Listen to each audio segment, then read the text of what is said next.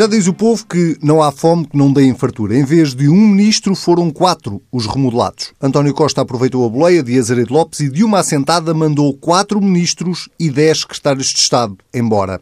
A surpresa foi geral, não só pelo timing que o Primeiro-Ministro escolheu, em cima da apresentação do Orçamento do Estado, como pelas juras de amor que nas semanas antes António Costa tinha feito, quer a Azeredo Lopes, quer a Adalberto Campos Fernandes é mais ou menos como no futebol. Sempre que um presidente diz que mantém a confiança no treinador, é porque esse treinador já tem os dias contados. E foi assim, com um governo refrescado, que o Ministro das Finanças apresentou ao país o chamado Orçamento Melhoral.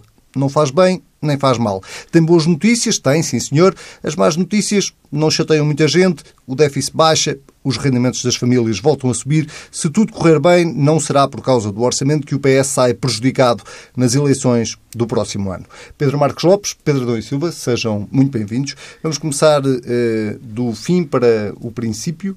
Uh, neste caso, uh, não, neste caso vamos começar ao contrário, vamos começar do princípio do meio, fim. Do meio para. Uh, vamos começar pela remodelação. De facto, do meio ser mais criativo. E começar pelo orçamento. Não, acho que talvez faça mais sentido começar pelo princípio é sempre, é sempre bom. É sempre bom. É como subir para cima e descer é, para baixo. É Pedro Marcos Lopes, vou começar esta semana por ti pela remodelação. A semana passada falámos aqui da substituição de Azaredo Lopes, na altura da demissão apenas, porque ainda não sabíamos quem é que o ia substituir. E este não quando, no fim de semana, ficamos a saber que quatro ministros iam ser substituídos. Um, sobre Azeredo Lopes, já falaste, pergunto se sobre o Ministro da Saúde, sobretudo, eh, estavas à espera que, que houvesse esta remodelação. Eu estava à espera de uma remodelação, não estava exatamente à espera que ela acontecesse neste momento, eh, mas eh, é, é, dos livros, é quase, faz parte da, da, da, história da nossa democracia e provavelmente de outras, em ano de eleições, o governo ser, uh, uh, enfim, uh, remodelado, reforçado em função de, de um perfil normalmente mais político do, dos ministros e das pessoas que vão para o governo, também dos secretários de Estado. E neste caso concreto, e também já aconteceu noutras alturas, não só esse perfil, esse perfil político coincidir com uma muito forte uh, proximidade pessoal ao Primeiro-Ministro. O que faz sentido numa altura em que, uh, em que se avizinham as eleições, onde o discurso tem que ser mais coeso, onde não pode haver gente a falar fora, fora do tom. E se formos se fizermos essa análise em relação ao Ministro da Saúde, percebemos se havia, se houve durante este tempo alguém que tenha falado fora do tom marcado pelo Primeiro-Ministro, digamos assim, foi, tinha sido a de Alberto Campos Fernandes. Eu não estou a, a, a, avaliar neste momento aquilo que eu acho que foi a sua prestação, mas em termos políticos, em termos dessa coesão política que é necessária para, para o próximo para este ciclo que, que, que o Partido Socialista e o, e o, Governo vão começar, eh, era normal, vendo agora, não é? Era normal que isso acontecesse. E não há nada a temer como Marta Temido. Desculpa, era demasiado... era, trocadilho. Era demasiado fácil. Não, acho que Marta Temido é, tem, pelo perfil, pelo perfil que nós agora conhecemos, pelo seu currículo, é alguém conhecedora dos dossiês, eh, que tem muita experiência no setor. Mas que se demitiu de cargos quando discordava, que é já ver... escreveu muito sobre o setor é verdade e nem sim. sempre em Mas repara uma coisa, neste, nesta altura, nesta altura do, do calendário, uh, uh, para já, aliás, houve algo que foi muito comentado, que foi o facto de os, os ministros que vão entrar agora não terem participado no orçamento que agora vão gerir. Bom, isso eh, é evidente, tem, uma, tem, um, tem algo de, de, de prejudicial para a atividade do ministro, mas por outro lado também tem uma coisa simples de analisar, ou pelo menos eh, há uma coisa mais facilitada. O ministro sabe exatamente com o que conta. É aquilo. Já leva, já tem a cartilha. Portanto, é aquela cartilha e é aquela cartilha que ele aceitou. Ela não participou, essa pessoa não participou, mas aceitou essa cartilha. Portanto, nem me parece de facto que essa discussão, apesar de ter aparecido muito, eh, eh, faça sentido. Reforça, aliás, essa perspectiva que eu te estava a dizer da questão da coesão. Porque estas pessoas já sabem aquilo que vão fazer, é aquele orçamento, eles não participaram, mas aceitaram-no, e, portanto, o Primeiro-Ministro, até uh, em benefício uh, dessa, dessa desculpa uma repetição, coesão, tem essa tarefa facilitada. Agora, Isto é como tudo na vida, quer dizer, isto veremos como é que estes ministros se vão comportar. Se me pedisse, e no fundo é isso que tu me pedes, uma, uma, uma, uma enfim, uma análise do que eu acho que vai acontecer, é que não acho que vá acontecer nada de especial dentro dessa, dessa perspectiva de haver dissonâncias. Aliás, esta remodelação foi feita exatamente para não haver uh, uh, dissonâncias uh, no discurso que vai acontecer. Deixa-me dar uma nota de dizer que é, é, há dois pontos, aliás, que eu, queria, que eu queria salientar em relação a esta remodelação. Primeiro, a de de uma, de uma habilidade que, tenho, que temos todos reconhecer, acho que não, não custa a ninguém reconhecer, política de, de António Costa. Porque numa altura em que o governo passava extraordinárias dificuldades por causa de, e, e, vai continuar a passar. Por causa de tancos, por causa de tancos uh, uh, António Costa tira um coelho da cartola, mas um coelho muito bem estruturado, porque que é a remodelação, que é a remodelação. Uh, pega numa remodelação, uma remodelação feita uh, absolutamente dentro dos cânones, ninguém sabia, rigorosamente ninguém, não havia suspeitas. São mudados quatro ministros e dez secretários de Estado, uh, uh, com, sem que isto tenha causado grandes, grandes tumultos, sem que haja grandes discussões sobre o papel de que essas pessoas vão desempenhar. Agora tem a questão de CISA que já é recorrente das incompatibilidades, e arranjou-se um cavalo de batalha um bocado, de uma forma um bocado incompreensível sobre o novo secretário de Estado de, da Energia, mas correu tudo, eh, digamos, dentro da, da normalidade. Agora, isto não vai servir, e eu acho que depois aconteceu no primeiro momento isso tapar um bocadinho a crise de tancos, mas já percebemos que a crise de tancos não é tapável e que vai estar para durar. Aliás, mal acabou este pequeno efeito da remodelação e a questão do orçamento, e já apareceu Tancos outra vez uh, uh, em força com a demissão do secretário de Estado, com, do, do chefe de Estado-Maior do Exército e as novas coisas que vamos sabendo do, daquilo que se passou. Pedro Adão e Silva, uh, obviamente sobre isto, mas acrescentando aqui um fator que me parece não ficou claro até agora, que é se estes ministros que saíram os quatro Uh, já tinham colocado o lugar à disposição e o timing foi escolhido por António Costa, se foi de facto António Costa que os uh, despediu, entre aspas pelo teu ar, já estou a ver que não, não valorizas não muito a questão. Não, não, não. Ideia, não. Mas, mas, não temos como saber, não é? Não temos como saber, mas já temos duas versões contraditórias, pelo menos. Ainda esta semana, Carlos César dizia que o Primeiro-Ministro tinha feito uma avaliação da prestação dos ministros e por isso é que eles tinham ido embora. Ora, o que, aquilo que constou logo na altura foi de que os ministros já tinham colocado o lugar à disposição e que, e que o timing disse. era este. Foi o que António Costa disse. Exatamente. Carlos César, desculpa, Pedro Carlos César tem um problema que, que se vai que vai piorar para o PS nos próximos tempos. Que é? O Carlos César tem demasiados espaços na, na comunicação social e também faz de porta-voz. O que dá origem. tu, tu não, por ti não te chateia nada, mas o que dá origem a, a, a, que já deu origem a problemas e estou convencido que vai dar origem a mais. Mas logo veremos. Desculpa, Pedro. Bom, a, a, a revolução, quanto a isso, se era vontade dos ministros ou de vontade do Primeiro-Ministro, não sei. Eu dizer, agora até não falando nestes casos uh, concretos, uh, mas eu tendo a achar que é relativamente incomum uh, os membros do governo pedirem para sair, nomeadamente a, a 11 meses das eleições. Não, não acho que não é muito isso que, que acontece. Um, mas, mas, esta remodelação, na verdade, é um pouco nós sabíamos que ia haver uma remodelação, só não sabíamos era quando. Claro. Um, e, e Nem ninguém, nos passava pela cabeça que fosse em pleno orçamento. É? Pois, uh, ninguém antecipou que na sequência da saída do Ministro da Defesa que isto aconteceu. Provavelmente precipitou, ou seja, na cabeça do Primeiro-Ministro esta acumulação se calhar ia acontecer daqui a 15 dias, daí também ter segurado o Ministro da Defesa, porque estava a ver se era possível adiar esta, esta, esta remodelação. Agora, há coisas politicamente relevantes eh, nesta remodelação. A primeira é que eh, permitiu, de certa forma, um virar de página, ou seja, eh, e já lá vou a tancos, mas em todo o caso deixou de se falar apenas em tancos e houve aqui um virar de página na sequência da saída do Ministro da Defesa.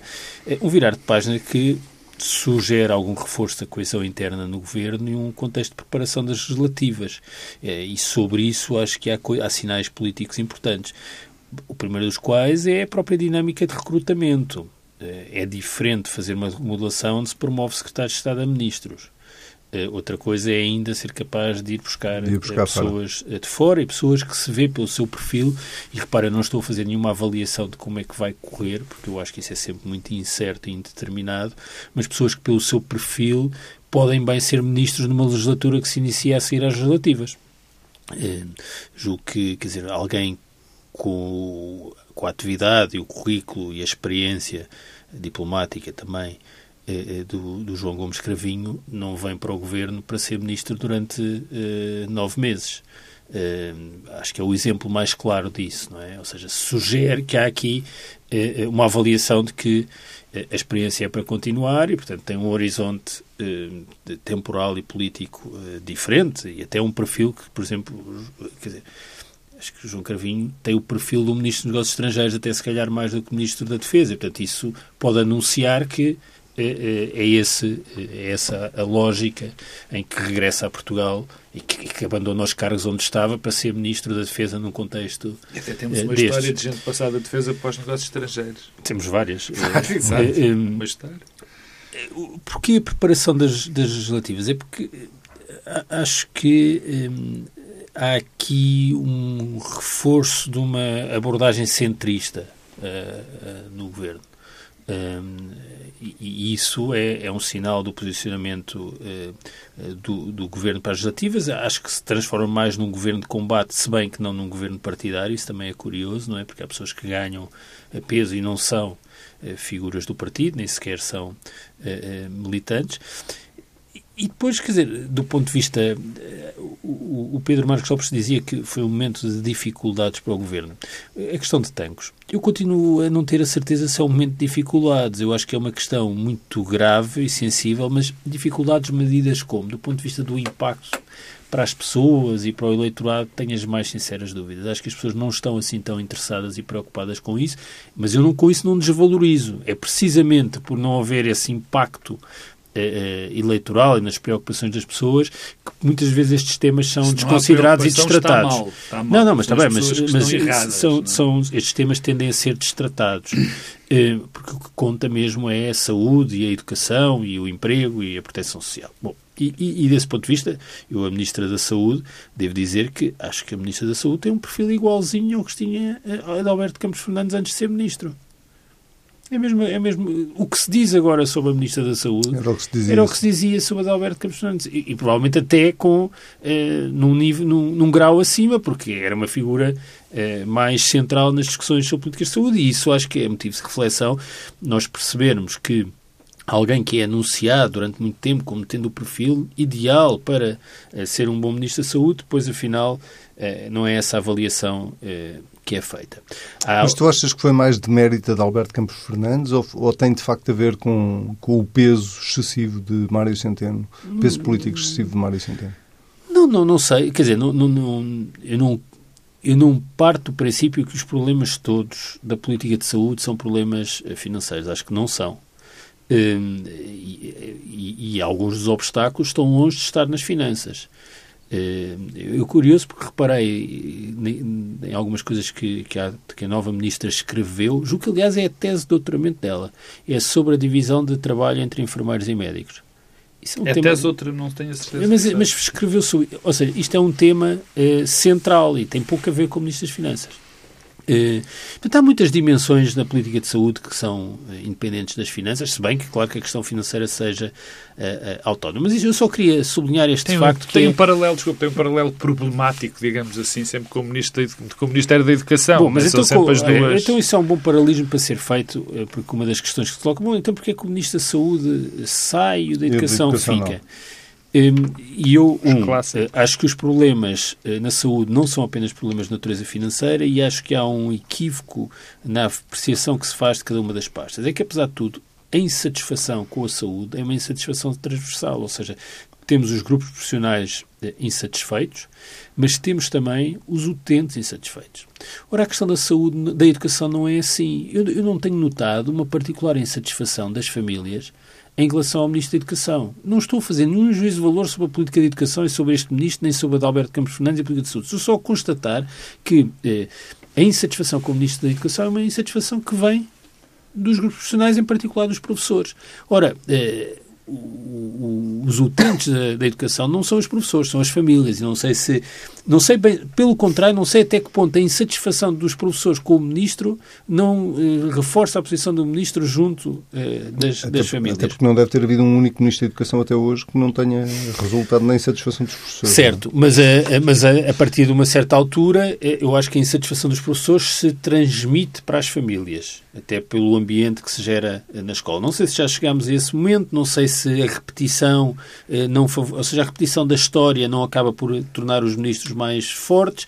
Eh, não sei se a crise torna as reivindicações dos professores menos aceitáveis por toda a gente e não sei até que ponto a mobilização dos professores neste momento é assim tão forte como foi no passado. Portanto, são dúvidas. Mas isto para fazer o, o contraste entre, entre a educação e a saúde. Finalmente, a economia a economia, tal como a cultura, também acho que há outro tipo de reflexão. É que nós estamos sempre a mudar de responsáveis políticos na cultura e na economia. São umas pastas com.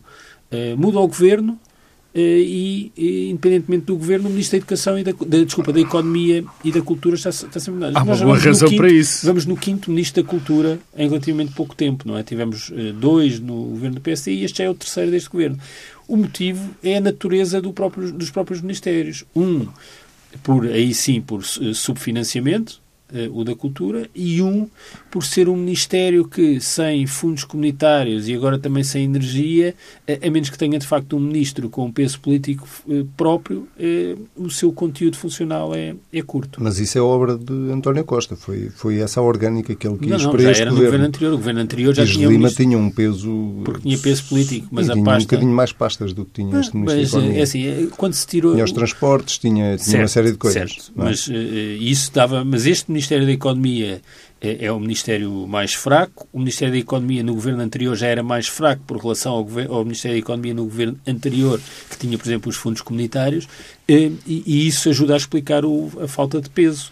E quando os próprios ministros não são eles próprios eh, relevantes politicamente, isso torna-se mais. Mas não é este caso. visível.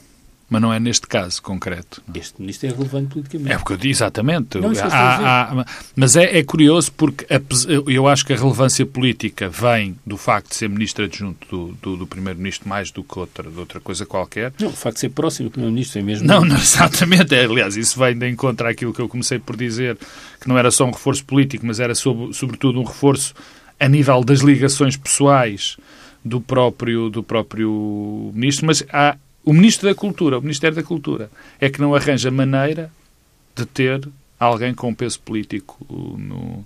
no- já é de si um ministro. Tentou-se com João Soares, mas acabou botada, portanto. Não, a apreciação é tua, mas não, não parece que João Soares, mesmo nessa altura, tivesse um peso político eh, Comparativamente ao que importante. sai agora, tinha um bocadinho mais. Sim, talvez, mas, mas a questão é essa, quer dizer, o Ministério da Cultura, além do subfinanciamento, tem esse, tem esse, tem esse problema. Nunca arranjou maneira, há muito tempo que não arranja maneira de, de, de ter alguém com um peso político efetivo, ou, ou, ou, ou- se não for efetivo, de proximidade pessoal. Apesar de, neste momento, a Graça Fonseca ser uma pessoa que foi muito próxima de, de António Costa, mas nem isso lhe dá peso político. Aliás, são duas. A, a- a- a- orgânica do governo eh, vai-se mantendo quando, eh, quando de facto há, há- há ministérios que não têm a relevância suficiente para ser de facto ministérios. Eu tendo a concordar que, por exemplo, não faz muito sentido existir um Ministério da Cultura com estes níveis de financiamento e sem pessoas com peso político. Tal como o Ministério da Economia. Quer dizer, das duas, uma, ou se fixa relativamente bem e, e- e para durar, não é para estar constantemente a mudar. O que é que, o que, é que lá vai estar? Quer dizer, aquilo acaba por não fazer sentido, porque é, é um, é, um, é um ministério que vai eh, eh, crescendo ou diminuindo quase de dois Eu, em por dois acaso, anos tenho- ou de ano em ano. Tenho uma ideia para um verdadeiro pacto de regime. Não, mas, Não mas estou a brincar. Que é estabilização orgânica claro, dos ministérios. mas isso era o que eu queria dizer. um entendimento que os ministérios têm uma orgânica que corresponde a áreas de políticas e que não andam a flutuar. Isso, na verdade, acontece menos hoje do que já aconteceu em Portugal. Portanto, estás a pedir uma reforma estrutural. Estou a pedir uma reforma estrutural. Já acontece, já acontece, já acontece, já acontece, já acontece menos do que acontecia. Uh, mas ainda acontece, e acontece, continua a acontecer uma coisa que eu também acho errada, que é denominar os ministérios com objetivos programáticos. Uh, não, é reforma é administrativa, transição energética. Não... Já agora deixa-me só dar uma nota sobre a transição energética. Um, ehm, do ponto de vista uh, da orgânica, eu acho que o aspecto mais negativo deste, desta remodelação é ter-se mudado ter-se transitado a pasta energética para um, para um outro ministério por incompatibilidade do Ministro da Economia. Eu, eu, eu não compreendo esta, esta, esta tendência uh, portuguesa de uh, fazer depender os arranjos institucionais do perfil das pessoas. Acho que isso não pode acontecer. Um, ehm, e, não, e, portanto, não se pode uh, fazer mudar uma pasta de um sítio para o outro eh, por conveniência conjuntural do ministro que ocupa a pasta. Acho que isso é um mau princípio. Muito bem, vamos avançar para o outro tema da semana que tem a ver com o Orçamento do Estado, que foi apresentado no mesmo dia em que tomaram posse os novos ministros. Ou melhor, vou refazer, foi entregue no mesmo dia em que tomaram posse os novos ministros, apresentado às oito e meia da manhã do dia seguinte. Aparentemente uh, houve problemas a uh, carregar a pen. Pedro Marcos Lopes. São uh... umas penas complicadíssimas as que arranjam para os orçamentos. Incrível, não é? Em 2018, em 2018 ainda dizemos isto. Não Houve é. um problema a carregar a pena. Uh, bom, dizia-te eu, orçamento do Estado para o próximo ano. Não, não é que tenha parado propriamente o país, digo eu. Que é não, é, aliás, essa é a nota mais importante do, do orçamento é o facto de não ter parado o país. Eh, eh, e, e tu penso que o, na, na no lançamento do programa lhe chamaste, lhe chamaste um orçamento melhoral, não é? É exatamente isso que eu penso do orçamento, é que não faz, em, em tese, não faz bem, não faz mal. O que nós temos é uma, uma o, o, os dados mais relevantes são aqueles que dizem dizem eh, respeito àquele must que nós temos em, em, anos eleitorais, que é o aumento da função pública, não é? Quer dizer, isso. Falar em ano eleitoral e aumento de função pública é como dizer que o sol vai nascer amanhã e vai se pôr eh, à noite. Portanto, não, não é por aí. E que também não é relevante. Todas as, as outras modificações, mesmo a nível de, de fiscais, sobretudo a nível fiscal, são de detalhe, são de pormenor pouca relevância tem. Aliás, eu vi o, o antigo, o, ex-secretário de Estado do, dos Assuntos Fiscais do governo PSD-CDS elogiar este orçamento exatamente por isso. Por não haver modificações, por não haver modificações estruturais, e eu tendo também a concordar com, com o Dr. Paulo Núncio, isso é, uma, é, um, é um excelente indício, é, é, é haver a estabilidade fiscal neste ah, país. Pensei onde... que era concordares com o Paulo Núncio. Não, concordo. não concordo inteiramente com o Paulo Núncio nisto. Isso não, não, não, concordo eu e acho que concorda a maior parte das pessoas. Agora, nós temos um problema eh, em relação. A, eu vi a contestação a, a este orçamento e, e, e, que me parece relevante, dizendo que nós temos um problema grave. De, e isto, e, eu, e são agora palavras minhas, nós temos um problema muito grave de endividamento e o mundo não está propriamente uh, um local muito estável. O que é que isto quer dizer? Quer dizer que qualquer convulsão que aconteça na economia mundial, e ela é previsível, provavelmente a mais curto prazo do, do, que, do que a longo, uh, vamos ter um problema e teremos sempre um problema muito maior quando, com estes níveis de endividamento. Portanto, o que é que isto quer dizer? Quereria dizer que o governo teria que ter em conta isso e fazer um, digamos assim, um orçamento mais, eh, mais contido. Mas a verdade também, e é preciso, e, e, e apelando a, a, toda a honestidade, as baias, porque este orçamento se, tem, se tinha de. Não havia nem grande margem, não havia grande margem para distribuir muito, muitas coisas, mas também não há margem para deixar de fazer aquilo que se fez. Portanto, é o orçamento, é o orçamento possível dentro de, de alguma necessidade que o governo tem de, de apresentar alguns presentes para, para, para o eleitorado, eh, mas não muitos. Por outro lado, também não havia margem eh, suficiente de forma relevante para que este orçamento fosse mais austeritário, digamos assim, para que nós pudéssemos precaver-nos contra, contra as crises que, que, que mas, virão aí e não, contra esse problema do endividamento. Não havia essa margem por uma questão de opção política? Ou não há essa margem? Tu achas que não, não há mesmo essa margem? Não há essa margem. Quer dizer...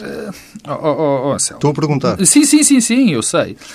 Para já nós temos... Quer dizer, não há essa margem por questão política e porque uh, é evidente que não, nós não vamos agora reduzir eh, quer dizer, eu não estou a ver que alguém se lembrasse, nenhum partido faria, nenhuma situação faria, que agora fôssemos reduzir os salários ou aumentar os impostos, eh, já, já sendo os impostos aquilo, aquilo que são, para eh, irmos, para precavermos essa eventualidade futura dir-me-ás, mas e se calhar isso era a medida, a medida certa. Só que isso é inviável politicamente e nenhum governo faria, nenhum partido nesta circunstância faria.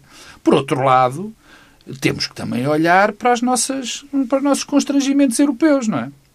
Eu não acredito que uh, um orçamento que cortasse salários, isto é quase ridículo, diz ele, mas falar disso, mas cortar salário e aumentasse ainda mais os impostos, também fosse visto, bem visto pelos... pelos não, repara uma coisa. Mas há, há, sempre opções, todos os orçamentos são feitos Claro que sim, mas para já as opções são, mas as opções são curtas. E de repente vês, há aumentos de taxas? Não há. Aumentos de, de impostos? Não há. Há aumentos de taxas, isso há.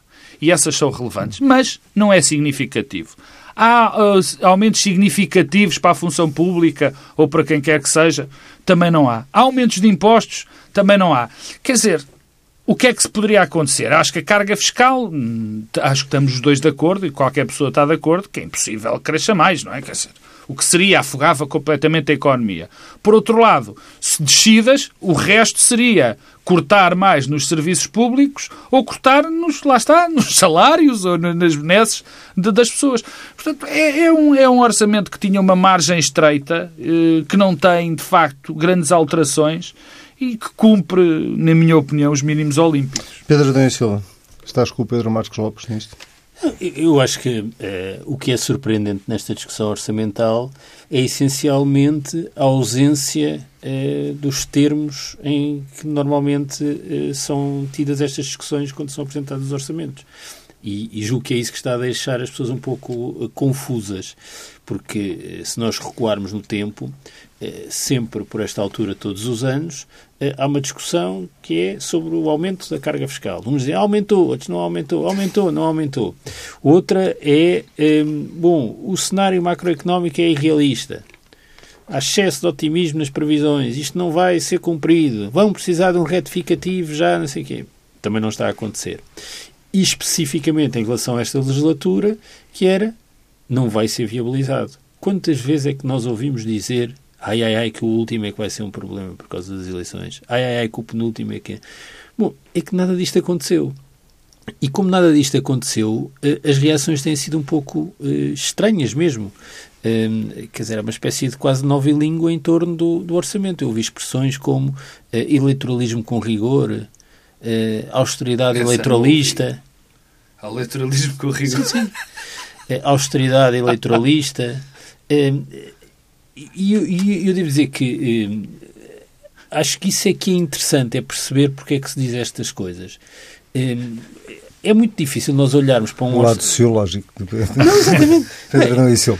Eu acho que é muito. Não, agora é parte, tens de chamar professor. É, é, muito, é muito difícil classificar como eleitoralista. Porque, o que é que nós tomamos como eleitoralista? É um orçamento que cria uma pressão insustentável sobre as contas públicas, sobre o déficit, sobre a dívida, eh, sobre a despesa. Ora, eh, este orçamento tem contenção nominal da despesa, eh, que cresce abaixo do PIB. O déficit anunciado, estimado, é de 0,2 e há quem ache que é de 0,2 só para não dar mau aspecto e ser zero. A dívida 10. Uh, os é funcionários, brilharete públicos, os funcionários públicos têm um regresso às progressões, quer dizer, não há propriamente eh, aumentos. As tabelas de IRS nem sequer são atualizadas, de acordo com, com a inflação. E, portanto, como é que nós podemos falar de eleitoralismo com base neste eh, orçamento? E isso eh, acho que é equívoco. O que me leva a uma outra questão, e que é, a meu ver, muito importante, é que nós passamos aqui anos, se não décadas, eh, a ouvir dizer: bom, em Portugal há falta de cultura de compromisso, os partidos são incapazes de se entenderem. Ora, nós, o que temos assistido nestes quatro anos, sem nenhum juízo de valor sobre as opções de cada um dos partidos, é um compromisso entre partidos. Ora, os compromissos entre partidos, convém que os partidos tenham ganhos de causa que correspondem aos motivos que levaram a que as pessoas votassem nos partidos. É, é- é que, se não fosse assim, bem, não vale a pena haver eleições. Portanto, eu acho que não há eleitoralismo. Há eleições, que é, há um conjunto de pessoas que votam no Partido Comunista Português na expectativa que o Partido Comunista Português defenda os seus interesses. E os interesses dessas pessoas não são os mesmos dos que votam no PS ou que votam no PSD ou no CDS. Ora, eh, se há soluções de governo que assentam em compromisso parlamentar, como acontece nas democracias maduras, que toda a gente durante anos eh, elogiou, é natural que os partidos façam eh, valer as suas bandeiras e as imponham no orçamento. E, portanto, se isso é eleitoralismo, ainda bem que é, porque a alternativa a isso é frustrar os eleitores e pensa, as pessoas ficarem cada vez mais convencidas que votar não serve para nada, porque eu voto no PCP e depois não, não se traduz em ganhos de causa eh, para, para mim. Finalmente, eu acho que há um outro equívoco ainda mais importante eh, e que é saber o que é que é eleitoralista. Eh, é que eu tenho uma pequena desconfiança, sem ter feito nenhum focus group, nem nenhuma sondagem, que o rigor talvez seja eleitoralista. Ou seja, eh, a principal vantagem eleitoral eh, do governo é mesmo os 0,2% do déficit. É que eh, as pessoas também aprendem, ou seja, os portugueses, depois do que aconteceu com a crise, estão pouco disponíveis para dar passos maiores que a perna. E, portanto, percebem bem que qualquer estratégia que não passe por grande disciplina orçamental coloca em risco as conquistas eu, agora estou a fazer a leitura que as pessoas fazem. Não estou a dizer que isto é o adequado ou que os 0,2 ou até os 0 são eh, eh, o, o objetivo eh, adequado. Estou só eh, a sublinhar que me parece que há um enorme equívoco em achar eh, que eh, as contas certas não são uma vantagem política. Eu acho que são mesmo uma vantagem política eh, eleitoral neste, eh, neste momento. Isto também é uma mensagem para aqueles que à esquerda eh, não o interpretam assim. Eh, e, aliás, devo dizer que a principal consequência política deste eh, orçamento eleitoralista, no sentido em que satisfaz bandeiras, mas preserva este objetivo, é que, por um lado, permite aos três partidos apresentarem-se às eleições com plataformas programáticas diferentes. Os três partidos, estou a falar do PS, do, P, do PCP e do Bloco de Esquerda, portanto, permite diferenciação programática e mobilização do seu eh, núcleo duro eleitoral. O que tem uma outra consequência é que eu acho que isso torna muito difícil que haja, se não impossível, uma maioria absoluta eh, do Partido Socialista. Acho que, apesar de tudo, eh, eh, Mas a, remodelação foi feita a para. Não, mas, mas eu não acredito que isso seja possível. Acho que a jogada de risco da crise Desculpa, não... não acreditas que seja o que é possível? possível, uma maioria absoluta. Não acreditas? Não, acho que Ah, aritmeticamente é muito não- difícil. Acho eu muito- não ponho a, a- esse a maioria cenário absoluta fora. depende, primeiro, de que o primeiro partido, em termos de votos, tenha uma distância muito grande em relação ao segundo. Portanto, o PSD tinha de ter uma votação muito má.